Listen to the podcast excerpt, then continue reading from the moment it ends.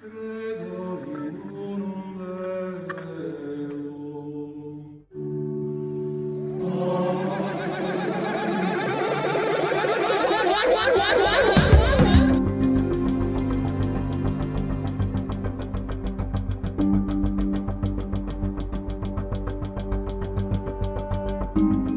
dele Padre, dele Hijo e dele Espírito Santo. Seja bem-vindo a Crosscast, seja bem-vindo a mais um episódio. E galera, ô oh, gente, só deixa eu perguntar uma coisa também. Quando eu tava pensando nessa introdução, né, tentando repetir essa introdução, eu me deparei numa, no sentido assim, cara, eu preciso ou entrar em uma via assim de um pastor neopentecostal tentando expulsar um demônio, ou tentar ser mais parecido com o cara do rodeio, tentando dar aquela emoção. Vocês acham que seria legal ir pro podcast? O que, que vocês eu, acham? Eu voto no cara do, do rodeio. Rodeio é mais legal, cara né? do rodeio? Eu acho que é mais instintivo. Nossa, não vou perguntar, deixa eu falar. Mas aí, como é que vocês estão, piazada? Ah, deixa eu apresentar aqui a bancada, né? Não me apresentei aqui também, né? Seja bem-vindo ao Crosscast, meu nome é Steven, também conhecido como Mogli Boliviano, né? E aqui à minha direita, o Júnior Clavo de Bassa. Nossa, Opa, esqueceu teu nome. E aí, galera, meu nome é...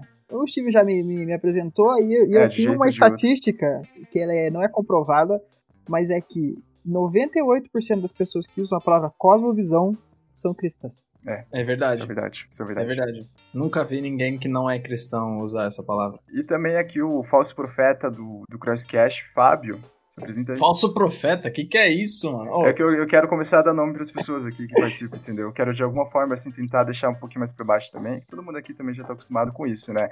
Okay. E hoje nós temos, para esse tema super Nossa, nem, nem, nem, né? me nem me introduziu direito. Ah, desculpa só... aí, Fábio. Toma aí teu tempo e teu, teu espaço aí, fala o que você quiser. Olá, meu nome é Fábio, mais conhecido como Padre Fábio, recentemente cancelado no Twitter, mas alguma hora talvez eu volte. É... e eu tô aqui para dizer que para quem não é cristão e tá ouvindo esse podcast pela primeira vez está confuso, eu já explico, cosmovisão não se trata da capacidade visual do padrinho mágico verde do time. ok? Ou não se trata de uma visão daquele seriado do Neil deGrasse Tyson. Mas a gente tem um convidado super especial também, né? Que é o chamado o pastor Eduardo Medeiros. Seja bem-vindo ao Crosscast. É muito bom estar com vocês. Boa noite, Opa. bom dia, boa tarde, quando você ouvir esse podcast. E é um prazer estar com vocês aqui nessa noite. Espero poder contribuir aí para desmistificar a ideia de muitas pessoas de que cosmovisão tem a ver com física e com o cosmos e coisas espaciais. E Eduardo, aqui já falando como sempre para todo convidado nosso, né? Seja bem-vindo ao Crosscast, tudo aquilo que você falar poderá e será usado contra você, né?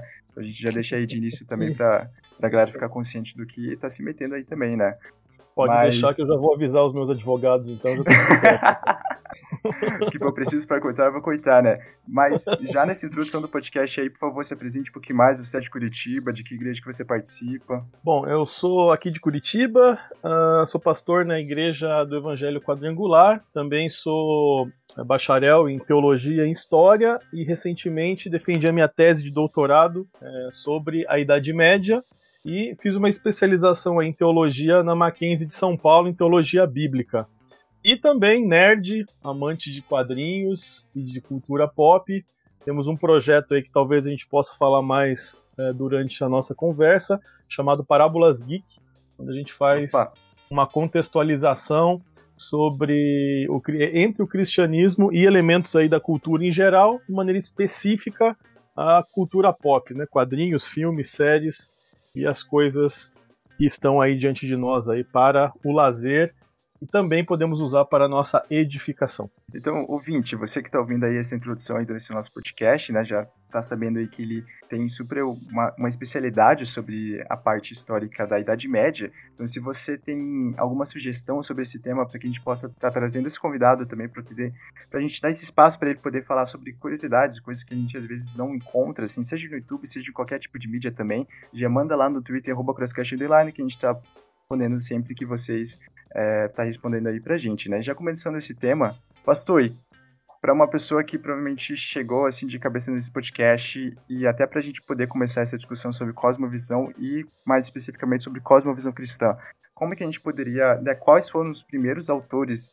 nessa parte mais bíblica e não bíblica, que, na verdade nessa parte cristã e não cristã que começaram a trabalhar com esse tema e como que a gente poderia conceituar inicialmente esse tema? Olha, um, um clássico aqui, eu não, sei se a gente pode falar de autores aqui, de livros, mas se a gente for abordar aí um clássico a respeito do assunto, é o livro Cosmovisão, a história de um conceito do, a, do David Nagel, então é, é, uma análise, um livro muito profundo falando a respeito do conceito. Então a ideia de cosmovisão a gente encontra ecos desse, desse conceito ao longo de toda a história da uhum. igreja uhum. e de maneira especial e a partir dos reformadores aí no século XVI a gente já começa a ver uma a enxergar uma, uma tentativa aí de criar um conceito específico aí a respeito desse, desse assunto, né? Mas aí uh, o, o, termo, né, mesmo cosmovisão, a gente vai encontrar esse, esse conceito já no século XVIII. Uh, você já começa a encontrar o desenvolvimento de um conceito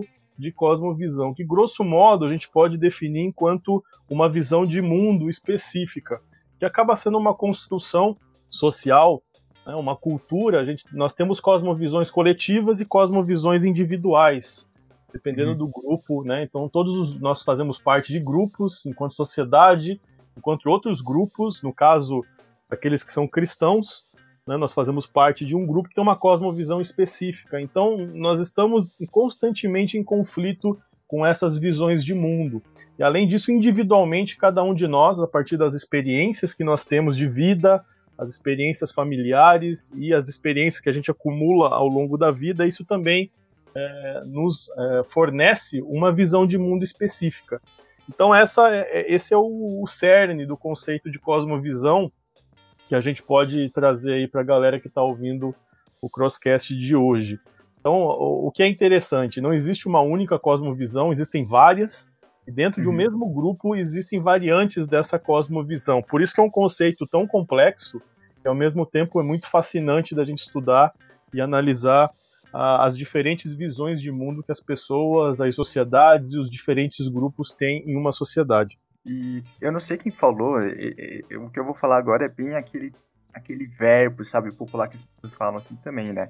É, mas eu ouvi falar que a pessoa, antes de ser filho dos seus pais, ela é filho do seu tempo porque existe muitas coisas que a gente traz hoje, seja na coisas que na nossa própria interpretação bíblica, da forma como a gente vê o mundo, da forma como a gente interpreta os fatos, a forma como a gente enxerga o sistema de governo, enfim, existem várias áreas na nossa vida que a gente traz essas implicâncias e traz é, visões mesmo, né, interpretações sobre um fato que acabam interferindo na nossa interpretação, né, e existem é, cosmovisões mais aceitas e menos aceitas hoje em dia, né, ou seja, ou seja cosmovisões, interpretações que permaneceram e seguem mais fortes e outras que por um tempo, por um determinado tempo, seja na interpretação bíblica, ou seja na visão política da pessoa, enfim, era muito forte no passado, mas que hoje já se perdeu um pouco essa sutilidade, né, então, falando sobre essa parte, assim, existem cosmovisões assim mais fortes que permanecem até hoje, né? Seja aí pelo lado mais acadêmico, seja mesmo pela forma de interpretação do mundo?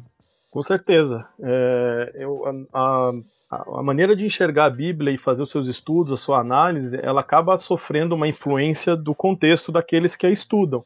Isso uhum. é muito interessante a gente perceber. Se a gente analisar a maneira como os pais da igreja eles analisavam o texto bíblico tem muito a ver com o período em que eles estavam inseridos, né? toda a uhum. questão da formação do cânon bíblico, o desenvolvimento de dogmas cristãos. Na medida em que o tempo vai passando, uh, os teólogos e aqueles que vão se debruçando sobre as escrituras, nós nunca conseguimos ser totalmente imparciais nas nossas análises. Isso serve para aqueles que estudam a história, a sociologia, enfim, as ciências humanas de maneira geral. Então, é, é, é muito interessante essa pergunta, porque a gente precisa analisar o presente tentar entender o contexto no qual nós estamos inseridos para partir daí compreender a visão que nós temos uh, do evangelho e tudo mais. A palavra é eterna. Eu sempre uhum. costumo usar uma, uma analogia de que cada geração precisa entregar um presente para a próxima. O presente é sempre o mesmo, que é a palavra de Deus. Agora, o pacote no qual a gente entrega esse presente, ele precisa estar adaptado a cada geração. Então, é, é, esse pacote seria a cosmovisão que nós entregamos. Ela precisa estar adaptada para a geração, por exemplo, do século XXI, do pessoal que é nativo de internet. Talvez se eu usar as mesmas ideias, os mesmos conceitos é, teológicos, né, em termos de comunicação do evangelho, que usávamos há 30 anos atrás, é, parece que não faz muito sentido.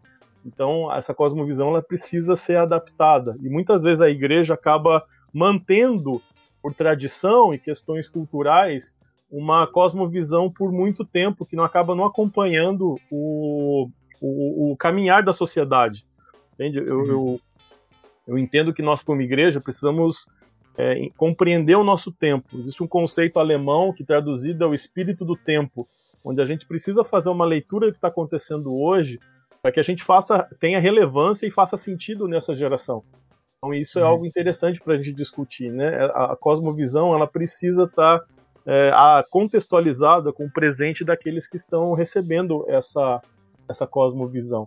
Né? Se a gente tem uma ideia de compartilhar o evangelho, esse evangelho precisa ser é, compartilhado de maneira a que aqueles que vão ouvir esse evangelho compreendam. Né? Então, esse é um desafio no âmbito da cosmovisão cristã. Cara, sabe que alemão tem, tem palavra para tudo, né, cara?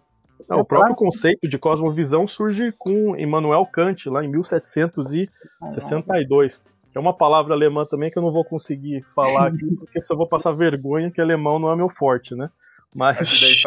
Mas... Chama o Starhofer, chama o Alexander Starhofer.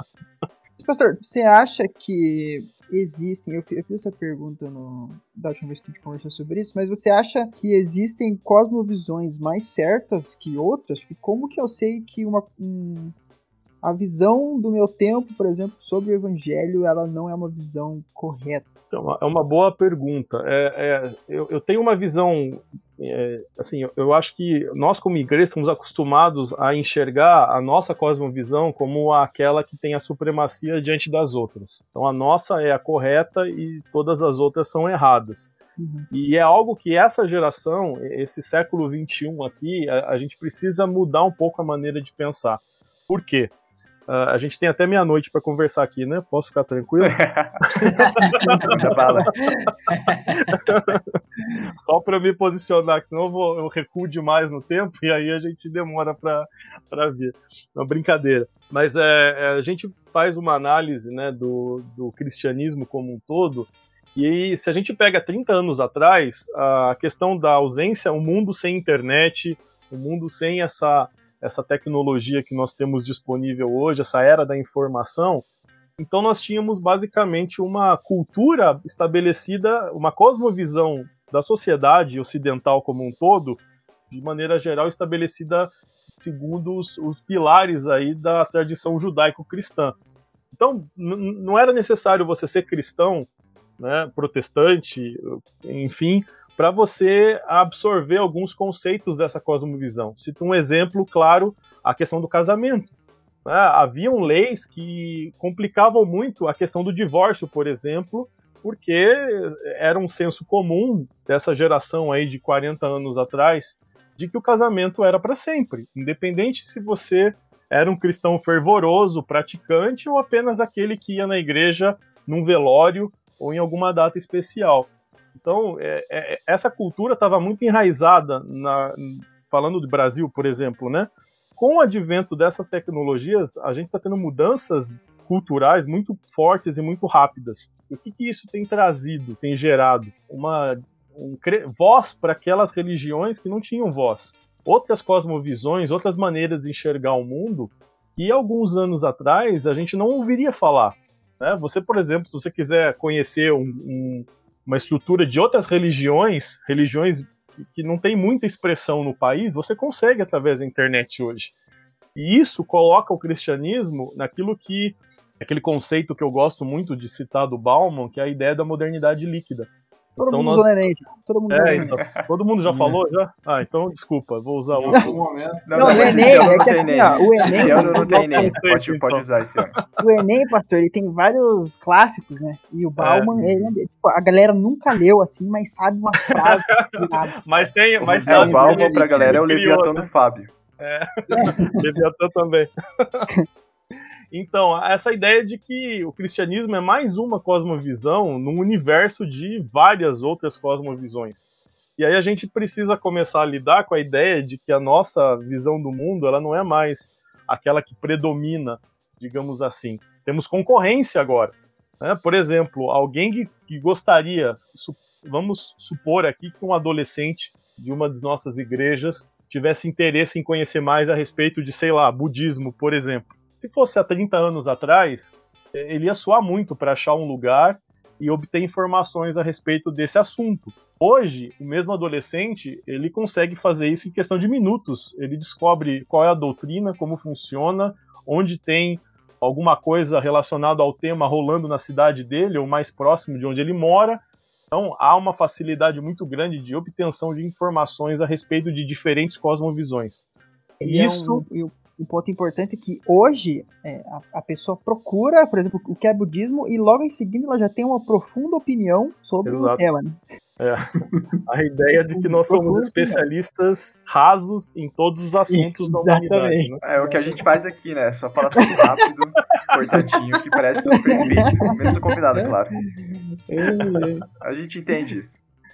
Então, aí, isso falando com relação. Aí a gente precisa começar a lidar de que nós, é, a maneira de pregar esse evangelho, ele precisa mudar. Ele não pode ser mais a ideia de que nós temos. Pensando para quem ouve do lado de fora, para quem não é cristão, você falar que nós temos a verdade absoluta não faz sentido numa era de verdades relativas.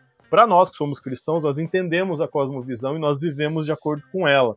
Entende? Então, parece que há um descompasso entre o que eu falo né, e como as pessoas recebem esse evangelho. Então a gente precisa mexer nessas variáveis. Agora, a tua pergunta especificamente fala sobre os de dentro, né? Como eu consigo distinguir uma cosmovisão da outra para que a gente tenha uma ideia mais próxima da ideia bíblica, digamos assim, né? Quando, o que, que é verdade, o que, que é bíblico e o que, que é, é o que são coisas criadas pelo homem e tudo mais.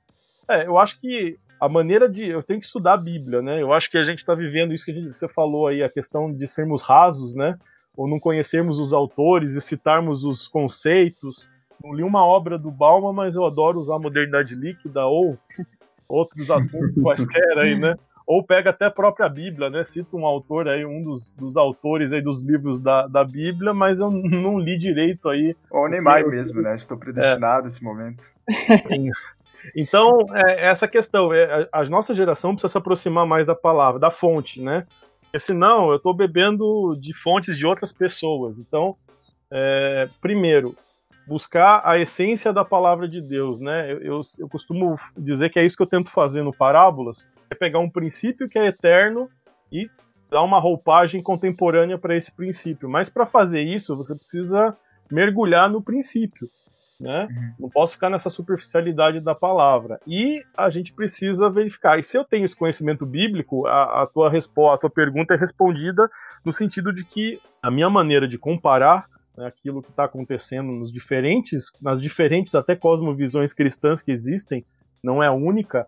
Existem várias maneiras de se enxergar o evangelho hoje. Falando de Brasil, se a gente pensar em uhum. denominações cristãs, você tem é, N denominações aí das mais variadas matizes e estratégias e uhum. maneiras de se enxergar uh, o cristianismo, que aí eu consigo colocar diante dessa lente do evangelho da Bíblia, eu consigo observar se essa cosmovisão está próxima da palavra ou se ela é uma criação uma, da conjuntura social daqueles que prepararam esse conteúdo, né? Então, uhum. eu acho que esse é o filtro que a gente precisa usar na nossa análise aí das diferentes cosmovisões cristãs que existem no nosso contexto. Eu acho legal, pelo menos quando eu vou estudar um pouquinho mais essa parte de cosmovisão, como a gente, por exemplo, quando eu entro numa discussão com uma pessoa, numa racha assim, não, não vem tranquilo aí, é, é, interessante que, por exemplo, quando a pessoa vai falando, independente de qual tema que foi, sei lá, futebol brasileiro, assim, ah, por que, que teu time perdeu três pontos e ele poderia ganhar ontem? E aí eu vou da, na, na explicação da pessoa, isso é bem comum para mim. Eu tento ver da onde que ele tirou essas conclusões, mais ou menos, qual foi o caminho que ele utilizou para poder estar tá trazendo aquelas conclusões, aquelas verdades que ele acredita ser uma verdade, né? Eu acredito que quando a gente vai tentar entender um pouco mais a cosmovisão, acho que basicamente é isso, né? Que a gente às vezes repete discurso, repete muitas falas que na verdade não são nossas. São repetições, mas às vezes as pessoas, sabe, para ela é ah, tanto uma é tanto uma verdade, é tanto algo tipo, não, isso é, é uma unanimidade, tipo, todo mundo acredita nisso daqui. Que às vezes ela não, não para pra pensar quem que falou isso, né? Em que contexto Por a pessoa falou disso, né? É, é, milhares, Steve, de pessoas que falam que se fala biscoito e não bolacha. Ah. Da onde que vem isso? O cara vai É puxar porque essa- o cara Da veio isso? indústria. Não? Não, não, o cara da mano. indústria. tá- O que que tá escrito lá? Biscoito. Então é Não. biscoito. É, mas é porque a indústria é carioca, né? Exatamente, cara. Você quer que faça o quê? Por quê? Tá Porque o falando- governo Não, não, incentiva ah, vamos lá. essa- Ah, essas então beleza, regiões. Steven. Então beleza, Steven. Quando eu compro um videogame e ele tá traduzido pra português de Portugal, eu vou assumir que esse é o português que eu tenho que falar. Você quer que eu leia aqui os, os, os, os nomes dos filmes de português de Portugal de novo pra você? Ó. Péssimo. Mas assim, é, Eduardo, eu gostaria de é, levantar uma questão aqui. Eu tenho um, um colega, né? É, colega não, porque vai parecer que ele trabalha comigo, né? A gente não trabalha na mesma coisa porque ele já é pastor ordenado ou não. É, mas eu tenho um amigo pastor ordenado que ele, esses tempos atrás, ele falou que ele não acredita na existência de algo como uma cosmovisão cristã. É, quando questionado sobre o assunto, ele disse que um cristão de hoje não vê o mundo da mesma forma como um cristão do passado. Né? Ou seja, vão haver disparidades e por conta disso não, não dá para realmente dizer o que, que é uma cosmovisão cristã. Seria a, a sua palavra contra a de um cristão do passado, cada um afirmando a sua cosmovisão como a mais correta. Bom, eu. da minha visão, existem cosmovisões adaptadas a cada período histórico, que, que dizem respeito àquele presente. Então, ó, em história, a gente usa um, um conceito que é aquilo que, que é o maior pecado de um historiador, que é o anacronismo. O que, que é o anacronismo? É você olhar o passado pela ótica do presente. É chamar Platão de comunista, de fascista, É, seja o que então, for. Se eu olho para a Idade Média digo, olha, a Idade Média foi uma idade das trevas, por exemplo, né? Claro, se eu observar ela a partir da ótica do século XXI, tudo que Não aconteceu tinha lá... luz, né? É, então, é da trevas, né? Realmente, né? Mas é, pelo obscurantismo, né? Aí a gente tem que entrar naquela discussão do iluminismo, do século XVII, a idade da razão, tudo mais e tal. É, eu não galera- aceito muito o título de Idade das Trevas, acho muito É. forçado. É Eu, como tivesse medievalista, isso é uma heresia, né? Como Exato. Até porque quem nomeou isso foi o pessoal do período seguinte, né? Daí fica fácil. Exato. pra É que, você- é que nem. Até, até mesmo o nome Idade Média é um nome inventado. A idade. A ideia é que ah, antes da Idade Média você tinha uma idade de razão, que era a idade dos gregos, dos romanos, etc. É, aí com a queda de Roma, o mundo entrou em, assim, ficou estagnado até que na Renascença é, redescobriu-se as coisas e, e o ser humano ele voltou a essa, assim, com a Renascença, com o humanismo, etc, o ser humano voltou a estar, vamos dizer, em- entre aspas, assim, um ápice da razão e da busca. Daí a ideia é justamente Idade Média, o que fica no meio ali, onde não teve esses períodos de razão. É um nome enviesado já.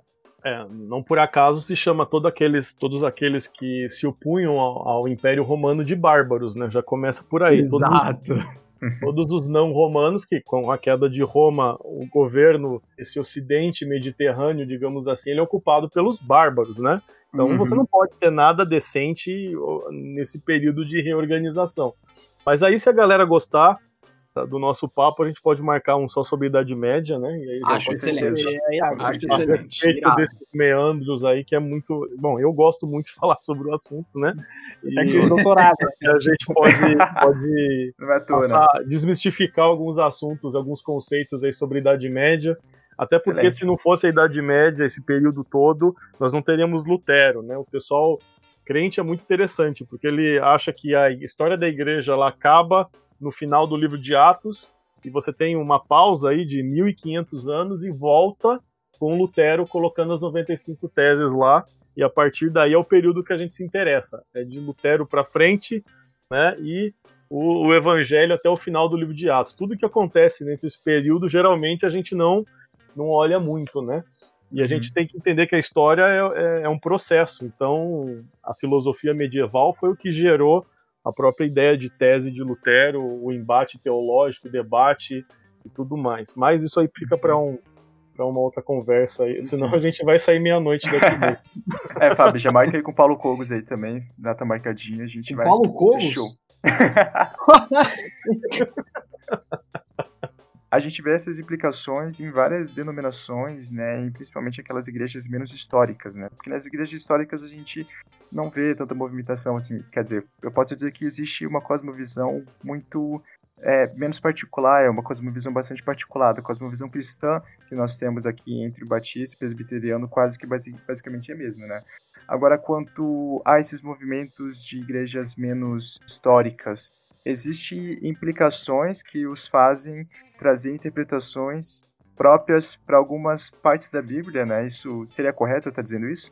Como a gente está falando aqui sobre a, a, maneira como a gente entende, né, a cosmovisão partindo de uma, de uma leitura contemporânea relativa ao seu próprio contexto, uh, aí a gente sempre percebe essas denominações mais históricas com uma cultura mais arraigada no estudo técnico, digamos assim, da palavra, né? Isso não uhum. transcende para toda a membresia da igreja, mas ele tem um cunho teológico bastante estabelecido, até pelo tempo que a denominação tem para gerar todo esse conteúdo e toda essa metodologia de estudo.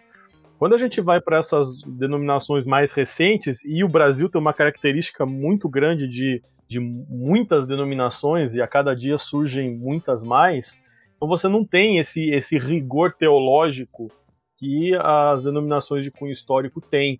E isso acaba prejudicando até a leitura e a composição de uma cosmovisão que seja de fato bíblica.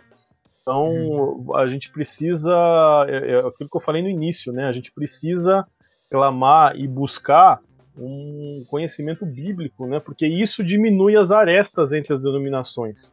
É, eu, eu sou de uma denominação que é pentecostal, mas eu circulo em todas as denominações, porque o que, que eu procuro? Eu procuro entender um pouco mais a teologia é, da denominação que me convida de repente para uma ministração, para uma palestra ou para uma uhum. pregação, uhum.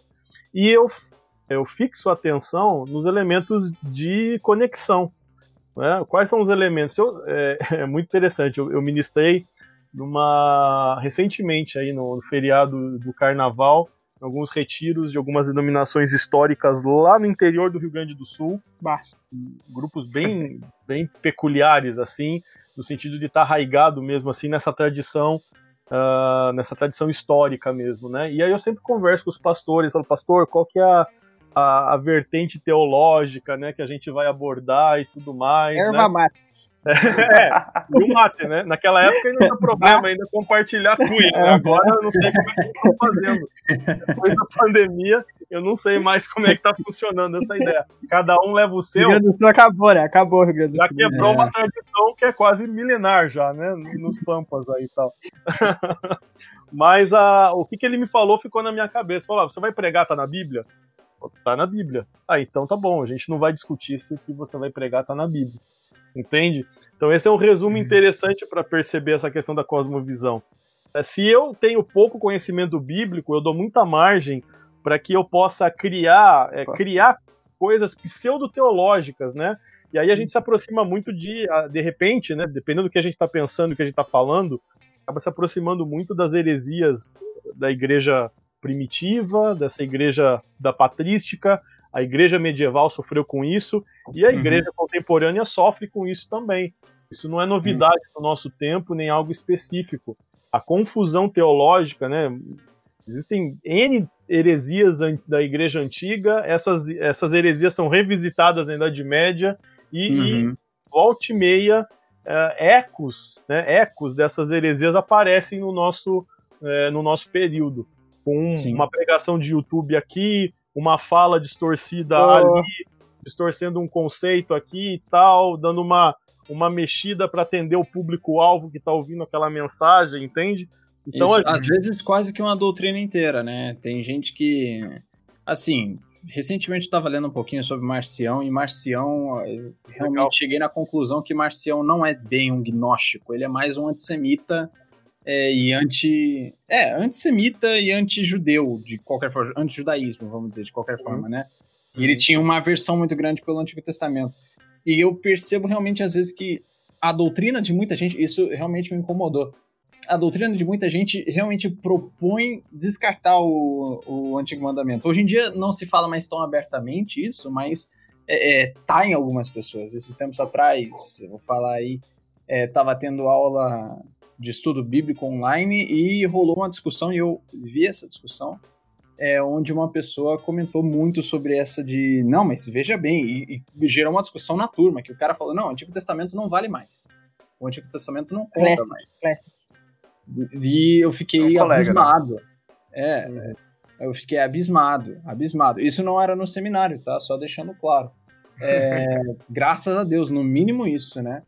Mas eu fiquei, eu fiquei muito abismado, velho. Tipo, com medo, assim, de verdade que, que esse tipo de ideia ainda existia. E eu percebi, de certa forma, rola um certo marcianismo, às vezes quase completo entre a gente. É horrível.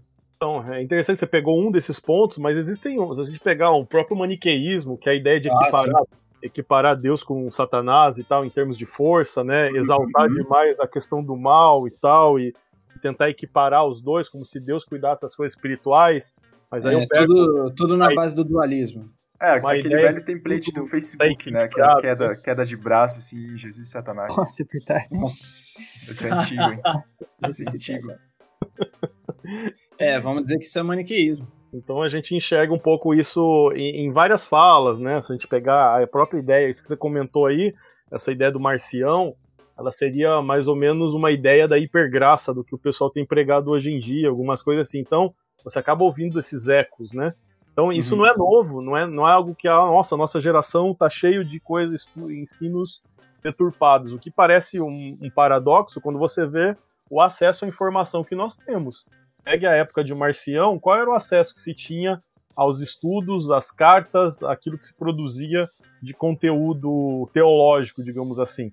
Hoje você uhum. tem acesso a tudo. Então, quer dizer, o problema não é o conteúdo, nós temos acesso ao conteúdo. A maneira como nós estamos lendo ou, ou descartando esse conteúdo para criar um cristianismo pessoal, personalista, né, e isso é algo muito complicado, porque nessa era de, de verdades relativas, os próprios cristãos correm perigo de acabar entrando numa vibe de que eu crio a minha visão do evangelho e vou viver de acordo com essa visão.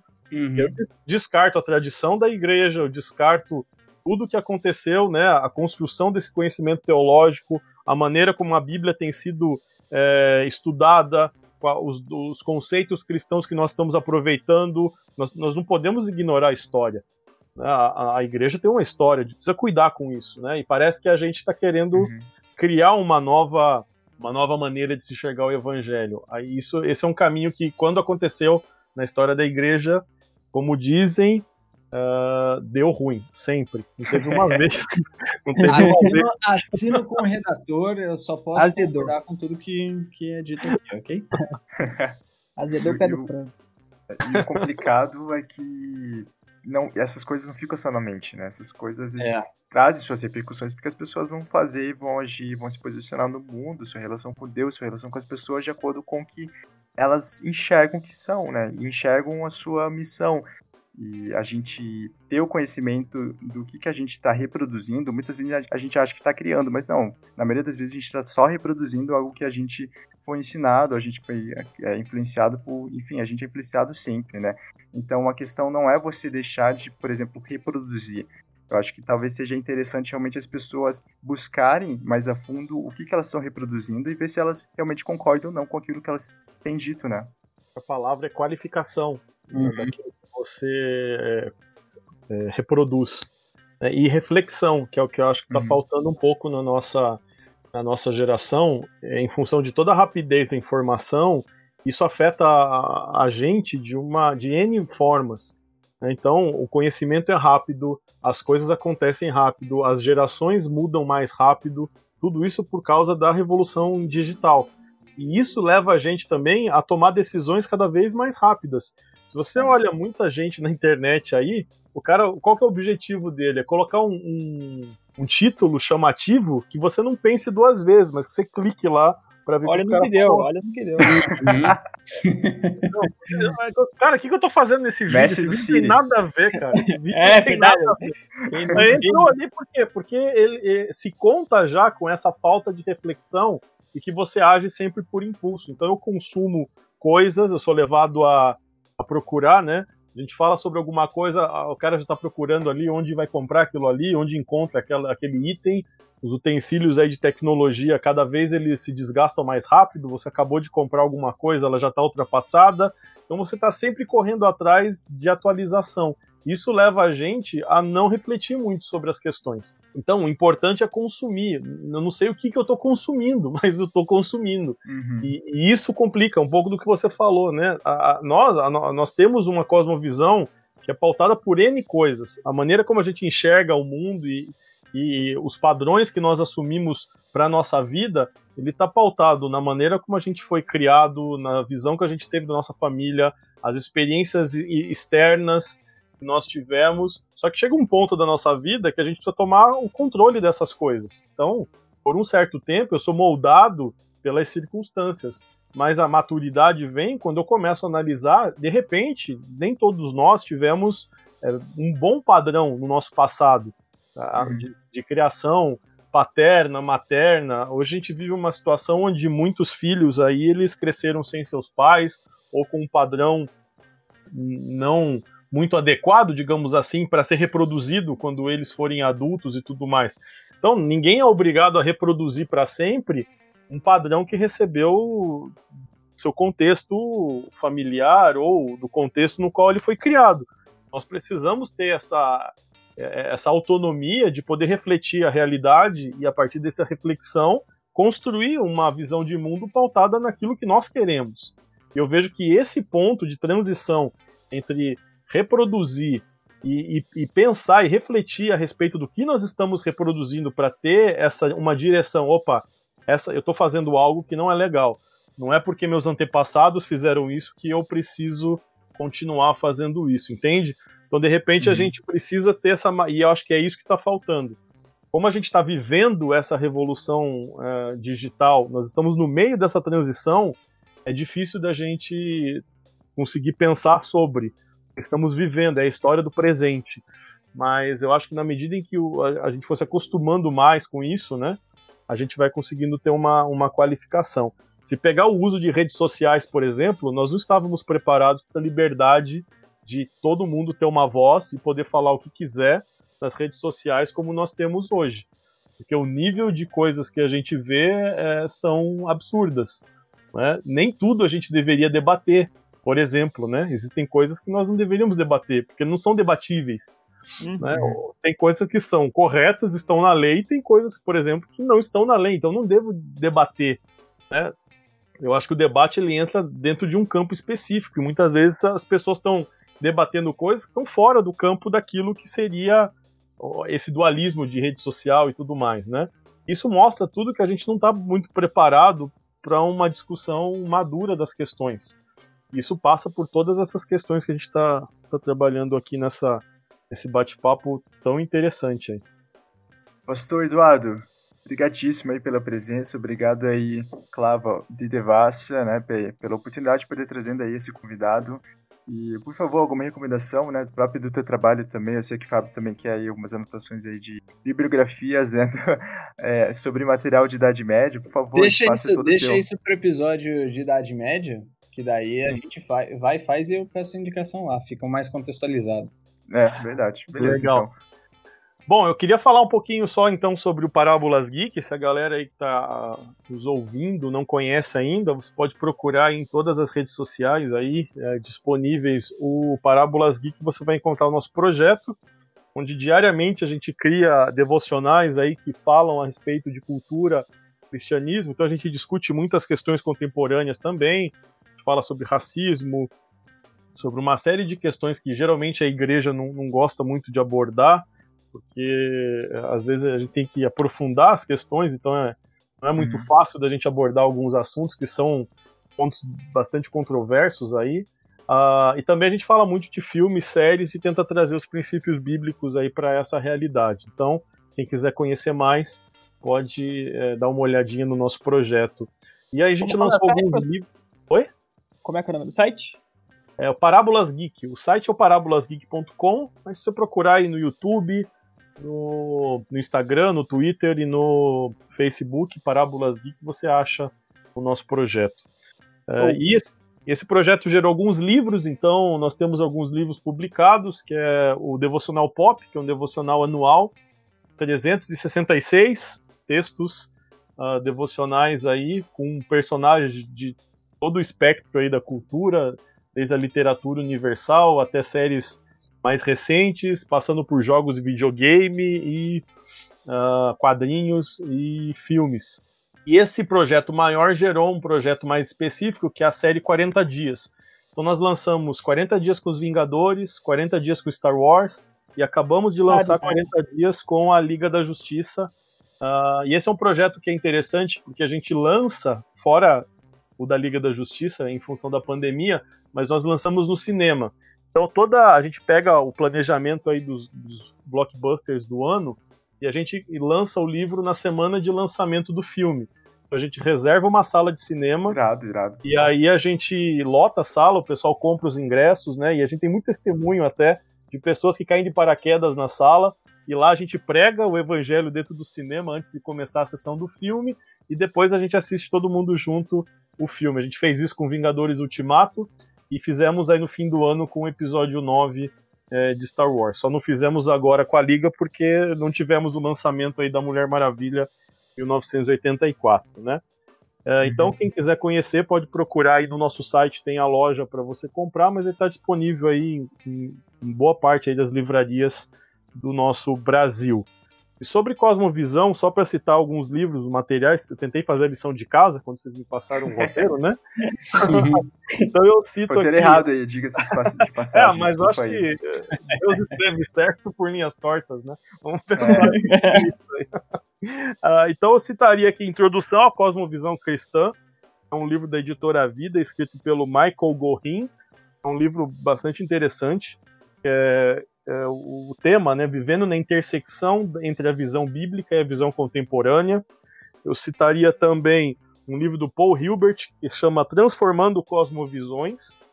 Uh, um outro livro, Cosmovisões em Conflito, uh, do Ronald Nash, Escolhendo o Cristianismo em um Mundo de Ideias. Então já fala um pouco a respeito dessa.